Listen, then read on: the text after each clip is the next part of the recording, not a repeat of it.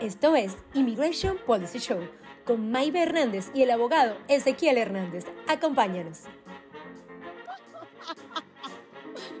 Buenos días, buenos días, buenos días, abogado. ¿Cómo está?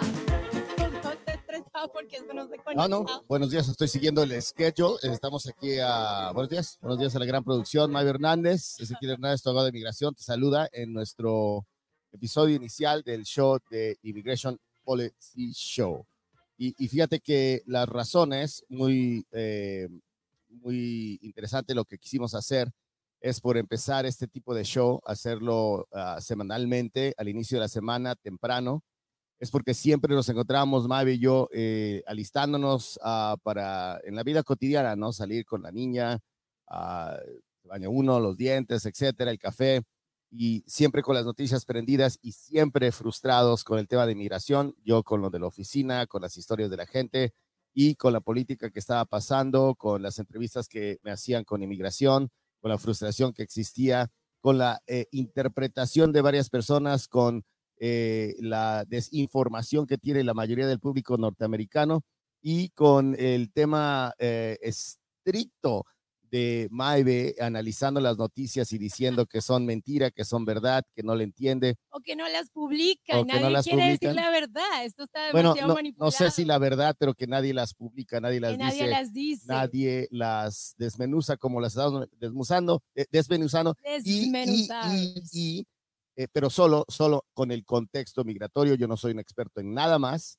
am, y es solo las opiniones. Y esa fue la razón por la cual sacar a, a este tipo de, de, de comunicación eh, en Facebook, en Instagram. Estamos en Instagram hoy en la mañana. Estamos en Instagram y estamos en Facebook Live. Sí, y después de, de que se presente eh, hoy, ah, va a estar en YouTube, ah, en at Sí. Hernández Global y en at eh, The Immigration Policy Show, que es el show de la política migratoria de los Estados Unidos, con sus servidores, Ezequiel Hernández, abogado de inmigración, y la gran producción, Maive Hernández. Así es que eh, te, te cedo la palabra, Maive, aquí está. Sí, creo que no estamos, creo que no estamos en Instagram porque, no sé, porque aquí dice La que gran está. producción. Bueno, pues esto todo es nuevo, ¿ok? El, el abogado y yo nos conocimos en un gran estudio de radio divino, espectacular, pero ahora estamos tratando de hacerlo streaming y es totalmente diferente. So aquí dice streaming que está live en Instagram y en Facebook, pero no, Bien, me metí so en vamos a- Instagram y no vamos está a ahí. So, vamos, yes, vamos a, a- a un, un poquito de contexto. America is a nation of immigrants. Unless you are one of the first Americans, unless you are a native American, somebody somewhere in your past showed up from someplace else. And they didn't always have papers. When Mexico sends its people, they're not sending their best. They're bringing drugs, they're bringing crime, they're rapists, and some, I assume, are good people.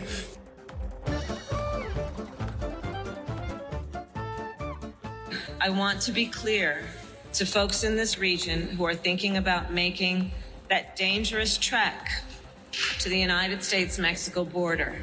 Do not come. Do not come.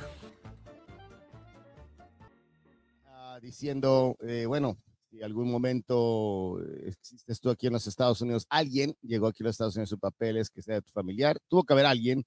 Trump esencialmente diciendo que todo el mundo manda a su gente, eh, criminales, etcétera, y tal vez algunos, creo, dice, van a ser buenas personas. Y por último, la encargada de inmigración ahorita, que a un punto se nos dijo que iba a resolver el tema migratorio por el, la presidencia Biden, a la vicepresidenta que yo no la he visto hablar de migración desde hace un buen tiempo, ah, pero esta fue una de las últimas veces que se vio diciendo a la gente, a las caravanas que no vinieran eh, cuando se trató de poner ese, ese stop, ese alto hacia el flujo masivo de personas en la frontera sur de los Estados Unidos. Abogado, ¿qué le, ¿qué le parece a usted el tema realmente migratorio? Yo me quedé en el Title 42, después el parole, muchísima gente entrando.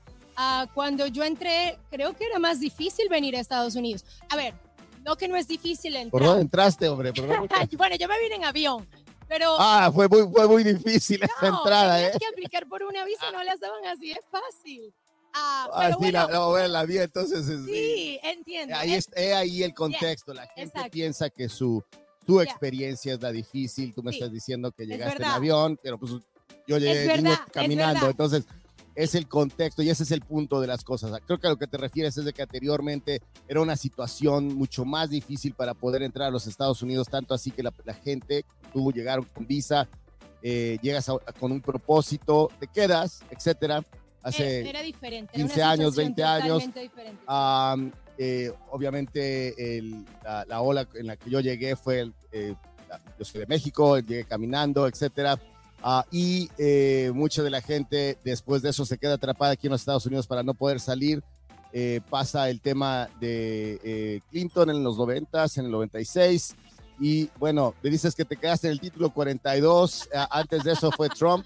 No, claro. Am, creo que nadie estaba percatado de que pues, había un tema de migración hasta que le toca a uno, ¿no? Entonces, eh, antes de eso, obviamente fue eh, Clinton que hace esa mini reforma que daña, que atrapa a mucha gente. Pues se tenía que hacer algo en ese momento que, se, que, que necesitaban. Había mucho flujo de, personas yendo y viniendo. Después de eso, obviamente, los Bush.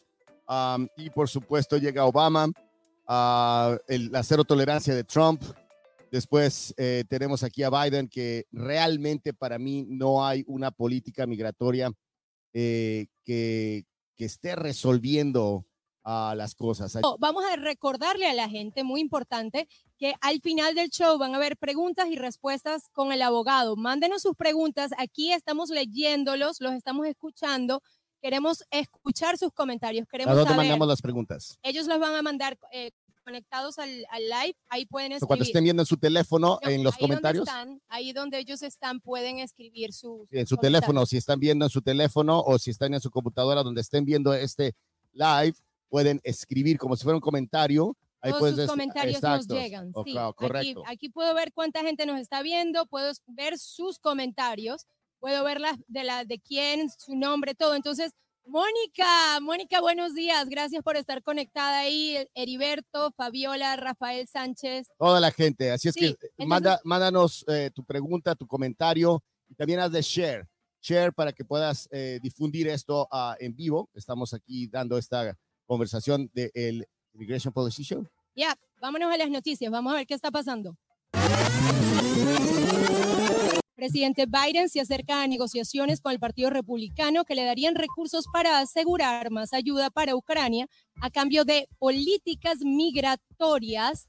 Entre ellas se discute la posibilidad de limitar a los inmigrantes de pedir asilo en la frontera sur del país. Senador Lindsey Graham, representante de Carolina del Sur, afirmó al presidente Biden que no hay trato si no se arregla el paro, afirmando que los números de paro han aumentado en más de un 100% desde la época de Obama y Trump. Y nuevas estadísticas publicadas esta semana por el New York Times indican cómo la mayoría de los estadounidenses no están de acuerdo con las políticas migratorias. ¿Qué le parece, abogado? Sí, y eso es cierto, ya eh, la, la, mayoría de las noticias que diste eh, esencialmente están diciendo, específicamente de Lindsey Graham, eh, uno de los senadores, que bueno, si hay, uh, lo, lo, de siempre, te damos reforma, pero tienes que cambiar las cosas.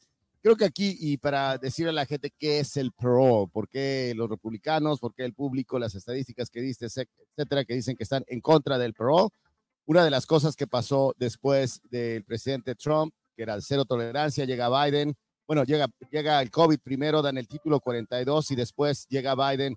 Y una de las soluciones que el presidente Biden eh, somete o propone y hace es que para, que para detener el flujo de personas indocumentadas a los Estados Unidos, les dice, bueno, puedes entrar legalmente y si haces lo que se llama un parole desde tu país o si pides el asilo y entras por un, uno de los puntos fronterizos en los Estados Unidos, creo que le ganan los números porque se dijo a un punto que si entrabas irregularmente no ibas a calificar por un parole, pero ahora todo mundo está obteniendo un parole y ahí es donde esas alzas uh, y los volúmenes de la, de la gente con parole son impactantes. Así es que el PRO es el, el, la aceptación de la persona cuando está llegando a los Estados Unidos, toca la puerta, pide el asilo, lo fichan, vamos a decirlo así, y entra. Eso no quiere decir que le dieron asilo, pero que ahora tiene el permiso para entrar para pedir ese asilo. Ok, pero ¿por cuánto tiempo esto pasa? Porque tengo amigos que se han venido y uh, entran y, están acá y están esperando, sí, una, una confirmación de asilo, pero gracias al parol pudieron entrar de una manera, digamos, más fácil, o sea, los dejaron pasar por la frontera, básicamente. Bueno, vamos a, hay dos tipos o mucho más tipos de personas, pero generalmente personas que aplicaron, por ejemplo, en esos países que califican, entonces decían tus amigos, asumo que son venezolanos, ah, eh, aplicaron en Venezuela. También tengo eh, amigos mexicanos. Tres a ¿eh? cuatro, sí, pero esos no entraron con el programa, créemelo. los cuatro entraron, perdón, cuatro meses después entraron por un puerto de entrada por un avión legalmente después de aplicar por este PRO para eh, después eh, obtener su permiso de trabajo y están aquí.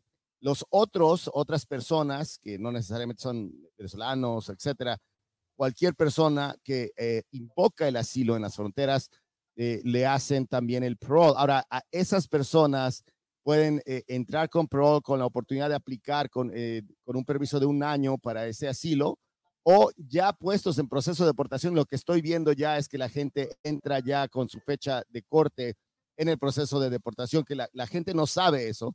Ya me ha tocado, y ahorita más que nada, me ha tocado gente que llega, por ejemplo, el de septiembre del 2023 y tienen corte ahorita en febrero. Y me dice, abogado, que este papel dice que tengo que ir a la corte y quiero hacer mi asilo. Y les pregunto, bueno, ¿cuál es tu miedo creíble? Y me dice, no, es que allá las cosas estaban más difíciles, ¿no? Y, no saben. gente? ¿Qué pasa si, si, tú, si no tienes miedo creíble o si te niegan el asilo? Tienes que salir. Bueno, antes de llegar ahí, ¿qué pasa con esa gente? Ahorita se está dando cuenta que llegan sus cortes porque están en menos de tres meses dando esas cortes de las que he visto ahorita. Ah, si no tienes el miedo creíble, tienes que presentarte y les digo, bueno, si te presentas, ah, pides tu salida voluntaria, no tienes que pasar por esto. Dos, no vas, esa es una de las cosas que la gente está haciendo y hay una deportación en ausencia. Tres, presentas un asilo que vas a perder, puedes aplicar y esencialmente estás pagando por oxígeno para estar aquí. Ah, o si traes un asilo creíble y, y, lo tienes que presentar y pelear. Así es que esa, eso es lo que tiene que hacer la gente. Tiene que llevar un, abogado, tiene que saber el proceso. Hay fechas importantes y ahí es donde se nos, se nos raja la gente, ¿no? Donde hay costos y es mucho más de lo que ellos pensaban que se tenía que hacer. Abogado, mire, aquí tengo unas cifras de, de ah, números de USCIS, del Departamento de Homeland Security también, y dice que el número de asilos, ah, le voy a decir, para el 2022 total, eh, la mayoría de asilos de Sudamérica fueron 2.800. De los 2.800, 2.200 fueron de venezolanos. China, 1.500. Total, de todos los países, 14 mil. Sí, nuestra gente se está viniendo. Nuestra gente, ¿cuál es, cuál es bueno, nuestra mi gente? querida de mi tierra, me voy a buscar y, la verdad, eh, eh, esa es, una, esa es una situación que te voy a decir que no importa, eh, porque hay bastante gente que me dice, oiga, es que estas personas de Venezuela, el tema no es quién se está viniendo, el tema es el proceso y, el, el, sistema. Y por eso estamos haciendo este show, porque se ha vuelto un show, no se le resuelve a la persona que está aquí adentro, no se, se le medio resuelve a, ciertas personas que están entrando y políticamente en realidad no se ha hecho nada. ¿Cómo vamos con el schedule? Perdón, con el schedule vamos con el tema legal. Vamos a recordarle a la gente nuevamente, haga sus preguntas de inmigración al final del show. El abogado va a estar respondiendo. Ah, no importa de um, cuál, si es, cuál es el tema, queremos escucharlo, queremos saber también su opinión sobre en las políticas migratorias. ¿Está usted de acuerdo? ¿No está de acuerdo? Vamos a ver, abogado, vámonos con el tema legal. Eso es lo que tenemos ahorita. Ok, este es el segmento del tema legal de cada segmento, de cada episodio. Y aquí lo tenemos. Son una de las cosas, eso me toca a mí, eh, eh, son las resoluciones del año nuevo. Si puedes poner esa gráfica otra vez más, si te molesto lo que me pregunta Mabe, oye, ¿qué, es, ¿qué es, lo que, quieres que se diga para el primer show? Y lo, como lo quería tratar es lo siguiente. Uno, eh, estamos en enero todavía, empieza el 2024 y hay mucha gente que necesita hacer un cambio migratorio. Tal vez ah, más que migratorio, tiene que hacer un cambio en su vida, le pasaron muchas cosas. Por ejemplo, se casó, tiene que aplicar por su residencia, tiene que ver si califica para el perdón, tiene que hacer algo, ¿no? Tal vez tiene hijos y se casó con un ciudadano o ciudadana, tus hijos tienen menos de 18 años y esa persona, el nuevo esposo puede pedirlos. Dos, se divorció, se divorció y ya había sometido su petición de ajuste de estatus, por ejemplo, o se casó con una persona ciudadana o residente y esa persona nunca quiso aplicar por él o ella y están en una situación de VAWA, calificas para el VAWA, entonces, o personas que fueron víctimas de un crimen y que, eh, fíjate que me encontré a alguien la semana pasada que en el 2021 le pasó un crimen y hasta apenas alguien en el trabajo le dijo, oye, no ha salido de la visa U y nunca había oído a la señora de la visa U. Ha estado aquí 30 años, después de 4 a 3, 4 años del crimen y a mí me impactó el saber que esta persona no sabía y porque se ha hablado muchísimo. Así es que si tú estás sentado en tu casa hoy, ¿verdad?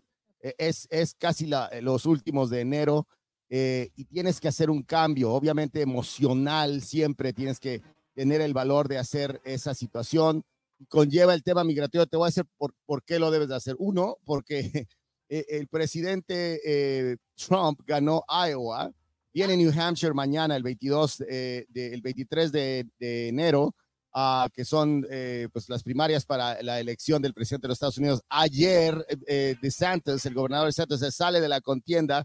Lo más probable es que viene Trump, va a ir contra el presidente Biden, ahí sea de fresa o de chocolate, los dos no te van a dar nada. Entonces el tema es que si queda Trump, llegamos a la cero tolerancia otra vez, los temas se aprietan más, se hacen más caros o a veces no existen. Así es que tienes que tomar acción. Eso te lo dice tu psicólogo, yo no, yo lo tengo que hacer.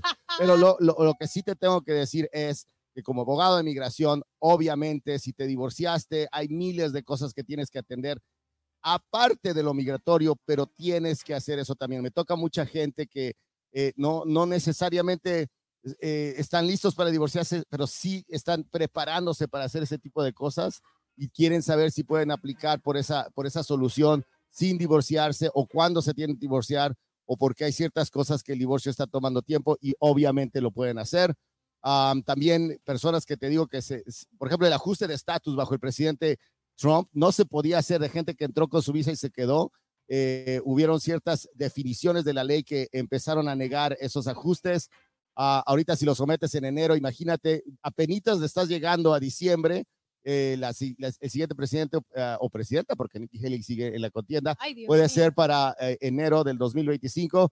Así es que hay mucho que hacer, mucho que pensar, por eso tenemos este Immigration Policy Show, lo estamos haciendo en vivo, lo estamos haciendo con Maive Hernández, la producción, Ezequiel Hernández, abogado de inmigración, y obviamente nosotros eh, aquí ahora es tiempo para el comercial. Te voy a decir que tenemos nuestro despacho, eh, yo hago el tema migratorio, haz tu cita, si cobramos por nuestro trabajo, si hacemos nuestras citas, pero ese tipo de, de, acción que tienes que hacer para ti eh, es lo que es el tema político legal de hoy, medio legal, te estoy diciendo, cada, cada episodio vamos a estar ah, dando, por ejemplo, un tema, en este caso estoy llamando, es un llamado de acción más que nada, pero en el próximo episodio vamos a estar viendo un tema, analizándolo uh, para darle a la gente más información específica sobre ello. Así es, abogado. Entonces, uh, ¿qué les parece si nos vamos con el tema? Vamos a ver, vámonos con las preguntas del abogado. Vamos a preguntarle. Vamos a preguntarle al abogado. ¿Quién tiene preguntas al abogado? Pregúntale a Ezequiel, ¿se llama el segmento?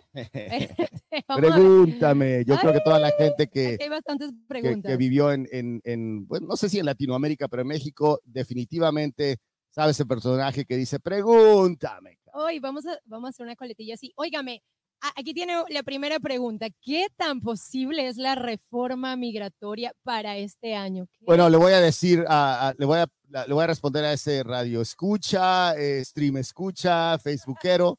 Le voy a decir esto, la reforma no va a venir, no hay una reforma porque si entra Trump, eh, este, pues obviamente los republicanos no están buscando, no voy a decir los republicanos, la política de Trump no está buscando legalizar a 12, 15 millones de personas.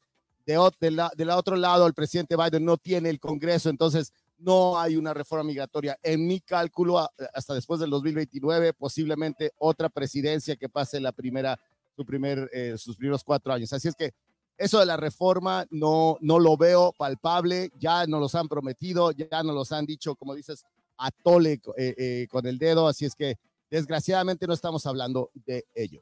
Ok, aquí Mónica manda saludos, mándale saludos de regreso a Mónica. Mónica, Mónica siempre tan fiel a nosotros. Muchas gracias, Mónica. tamalitos en Navidad. ¿eh? Oye, esos tamales están más buenos. María Isla, ¿se puede arreglar un estatus si tiene un hijo mayor de 21 años? Esa es una de las cosas que siempre pregunta la gente. Mi hijo tiene 21 años, mi hija tiene 21 años, yo he documentado en documentada a los Estados Unidos. Nunca he salido, puedo arreglar solo si tú, la persona que es la mamá de ese hijo o hija de 21 años, si tu mamá tiene eh, residencia o ciudadanía, o si tu papá tiene residencia o ciudadanía, o si tu esposo es residente o, ciudadano, porque alguien te tiene que dar el perdón. Afuera de eso, si entraste con visa, obviamente puedes y nunca saliste, uh, puedes hacer tu ajuste de estatus o si tu hijo de 21 años o si tu hijo mayor o hija mayor de 18 años se matricula o se enrola en lo que se llama el National Guard, que es una, el trabajo militar.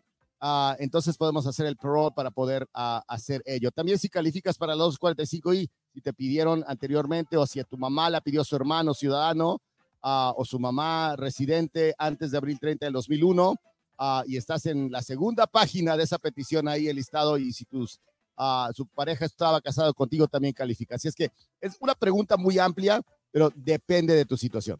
Ok, aquí tenemos otra pregunta parecida, o no vamos a responder esta uh, porque es lo mismo. aquí tenemos otra. Buenos días, abogado. Mi hijo entró por la frontera en el 2015 con sus tres niños. Ella aplicó por asilo por amenazas por pandillas, obtuvo permiso de trabajo, pero perdió el caso en el 2017. ¿Podrá reabrir su caso? No, tenía en el 2017, cuando dice perdió su caso, no sé si lo perdió con USCIS, que, eh, y buena pregunta, porque aquí podemos ayudarle a distinguir a la gente. Si dejan entrar a esa persona y eh, esa persona aplica con la dependencia que se llama USCIS, UCIS, que es la, el brazo de inmigración del Departamento de Seguridad Interna, que da los beneficios y perdió, ¿verdad? Y nunca refirió USCIS el caso a la Corte de Inmigración, entonces eh, están, pues, hasta que, hasta nuevo aviso, ¿no? Ah, hasta, que, hasta que llegue a ese lugar para que el juez pueda revisar ese caso. Pero si esta persona sí aplicó en la Corte, ya pasó desde el 2017, no apelaron, te dan 30 días para apelar, para que llegue a la banca de apelaciones, obviamente ya se, eh, pues, perdió esa oportunidad. Para reabrir el caso, como lo dice tendrías que mostrar algún tipo de error, una circunstancia muy elevada para hacer una moción para reabrir o un cambio de circunstancias que usualmente, nada más por no querer seguir eh, y porque no tenías el dinero, no tenías las ganas o te, dio miedo, etcétera, no, obviamente nos van a dar la habilidad para reabrir. Y ahorita esa persona, aunque tiene, si, está, estuvo en la corte negado, eh, lo más probable es que tiene una orden de deportación en ausencia o abandona el caso o nunca aplica por esa apelación y, después de un tiempo, ah, si no sale, se da esa ah, orden de deportación. Abogado, aquí tenemos la, no sé si, creo que es la última pregunta. Um, un segundo. Oh, bueno, recuérdale, eh, a, los, a los stream escuchas. No, tengo más, tengo más, Que pueden hacerle share. Y puedes mandar tu pregunta. por ahí también se va a poner eh, la manera de contactarnos para hacer tus propias tu propia consulta en el despacho. Obviamente aquí te puedo responder tus preguntas cuando quieras. Esta es una situación que, se da. Eh, en el despacho es nuestro trabajo. Sí cobramos, no estamos diciendo que no, no quiero que nadie eh, este, se, confunda con eso. Eh, el propósito de esto es dar la información. Ya si tú quieres tus cosas aparte, se pueden atender. Pero más que nada ahorita es para fomentar eh, el flujo de la información con las preguntas del público y de la gente que son completamente gratuitas aquí en el Immigration Policy Show. Abogado, la pregunta es, ¿qué pasa con DACA? Ah, ¿Creen que los nuevos, los nuevos aplicantes de DACA estarán en el proceso, ya no les darán su permiso. ¿Qué pasa con DACA? En resumen, explíquenos DACA. vamos a, a, arreglar esa pregunta. ¿Qué pasa con DACA? Uno, DACA está en el limbo y DACA a un punto en mi, en mi estimado es que no, no va a seguir. Legalmente ya la Corte dijo que, la Suprema Corte dijo que no era legal por una technicalidad porque el, presidente Biden registró a DACA en el registro de, reglas de los Estados Unidos. E, esencialmente se le está, se está pasando otra vez por el reviso de que, bueno, ¿qué tal si esto funciona? Hannon dijo que no a nivel de la, de la Corte Distrito de Texas demanda yo creo que para el quinto circuito, para que lo revisen y últimamente yo creo que van a decir no, no, está, estaba correcto el juez y se desestima a DACA un punto, en mi opinión. Ahora, eh, eh, creo que la pregunta estaba diciendo qué pasa con aquellas peticiones de gente que está renovando las mandas y eso pasa, qué pasa con ello. Pero ahí sería qué pasa con, con los permisos de viaje? ¿Qué pasa con toda la gente que tiene DACA a ese punto? Esa administración se va a tener que echar en la mochila lo siguiente. Si quitas esos permisos, ¿cuándo caducan los permisos? Si es que denominas que DACA no es válido, uh, inmediatamente o hasta que se expiren. Eh, das, das a proceso de deportación, les das lo que se llama una NTA. ¿Qué es lo que haces con esas personas? Así es que políticamente yo creo que a una presidencia no le, por eso no me preocupa tanto necesariamente que a los DACA se les vaya a deportar, porque no, yo no creo que eso va a pasar física, por, porque políticamente es un costo, ya, ya sea para Biden, o sea para Trump, o sea para quien sea, donde tienes un segmento de gente preparada que habla inglés incrustada aquí, que cualquiera que les dé, ah, como por ejemplo, siempre doy ese ejemplo, la gente que se hizo residente con eh, este, eh, el, el, el, en los ochentas, siempre, siempre se acuerda del presidente Reagan y son republicanos, pero fue, hubiera sido un presidente demócrata, se iban a acordar de ese presidente. No se sabe el nombre de cualquier otro presidente, pero de Reagan sí. Entonces, esto se lo da Trump o se lo da a Biden a los, a, a los Dreamers, serían demócratas o republicanos por vida. Y quién sabe, puede que gane Kennedy, porque por ahí está Kennedy como candidato, que puede que Nikki Haley gane y que nunca llega Trump. O puede que se lance alguien más, no sé. Oiga, ya ayer estamos leyendo un artículo de El Economist, del Economist Ah, ah, no, que, sí, es, es sí, un, que hablaba un, sí. de uh, Michelle Obama, que no se sorprendan si sale Michelle Obama. Nosotros, yo, bueno, yo personalmente tengo otra candidata que me gustaría que salga por ahí, estoy esperando, vamos a ver, ojalá se lanzará independiente. Ojalá no se repita el 2016, porque sería... Va a ser como cuando prendes la tele y ves la misma novela y dices, ah, esta fue la... ¿Cuál fue tu novela favorita? A mí, La Dueña. Es, esa, no, esa, esa, novela la puedo ver 50 mil veces. Mi abuelita podía ver la de Cuna de Lobos. Y ya luego aquí, ya esta generación es la de Netflix, yo creo. Mire, ¿no? mire, mire. Venga acá, que aquí tiene otra pregunta de uh, Me hice las huellas. Okay. Perdón, ya tiene más de un año y no he tenido respuesta. Sí, yo creo que se, eh, pues no sé en, en, qué caso se hizo las huellas, porque pudo haber sido eh, los biométricos en USCIS Uh, o si mandó a pedir una folla y no sé qué tipo de folla fue, tal vez sea una US Visits folla, tal vez sea una CBP folla, tal vez fue una uh, uh, para el FBI. las CBP follas duran muchísimo, las US Visits follas deberían eh, llegar en, entre cuatro y seis meses, pero si es que se fue a poner las huellas para un tipo de caso, como por ejemplo la visa U, está tardando muchísimo, ya después de tener el recibo y el sellito que fuiste a USCIS a tomar las huellas, quiere decir que lo tienen, no se perdió, pero ese es otro tema, están están durando muchísimo los temas de, inmigra de inmigración con USCIS. No se ha podido recuperar USCIS de, del COVID y de Trump. Uh, yo creo que mucha gente tampoco se ha recuperado de eso. Uh, apenas la industria de los medios se estaba recuperando de eso. Ya viene Trump otra vez. Bueno, bueno, abogado, eh, creo que ya llegó la hora de irnos. De irnos, nos pasamos dos minutos, pero pues somos dueños de las de la, del aire aquí, ¿no? Pues sí, eso está muy bueno esto. Mire, aquí le estamos poniendo uh, en vivo el lunes 6 de la mañana. Conéctese el lunes que viene. Vamos a estar acá, otra vez se los pongo, con el abogado Ezequiel Hernández. No se lo pierdan. Facebook, Instagram, compartan esto.